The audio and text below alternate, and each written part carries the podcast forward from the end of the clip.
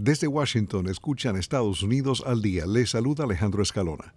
La vicepresidenta de Estados Unidos, Kamala Harris, estuvo este lunes en Columbus, Carolina del Sur, conmemorando el aniversario por el natalicio del líder de los derechos civiles, Martin Luther King Jr. Este fue parte de su discurso para ayudar a proteger a nuestros niños en lugares de culto. Cada uno en nuestra nación tiene el derecho a ser quien quiera ser y amar a quien quiera abiertamente, con orgullo, y sin embargo en el último año extremistas han propuesto o aprobado cientos de leyes contra personas LGBTQ. La vicemandataria estadounidense se refirió a lo que calificó de los ataques de la extrema derecha contra la libre lectura y el derecho a estar informado.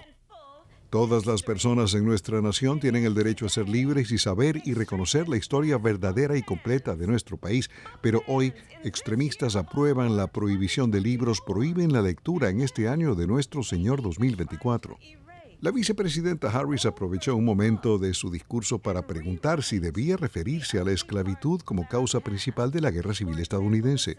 El comentario generó risa en el público porque recientemente a la aspirante a la nominación presidencial republicana Nikki Haley se le preguntó en un foro cuál fue la causa principal de la guerra civil y no supo o no pudo responder. Harris continuó e incluso tratan de borrar, ignorar y reescribir la fea parte de nuestro pasado, por ejemplo, la guerra civil, la cual, tendría que decirlo, se debió a la esclavitud. En su intervención, Kamala Harris reiteró que las libertades están siendo objeto de ataque por parte de sectores extremistas de la sociedad. Y mientras tanto le cuentan a nuestros hijos que los esclavizados se beneficiaron de la esclavitud, nos insultan en su intento por manipularnos, distraernos y dividir nuestra nación con debates innecesarios.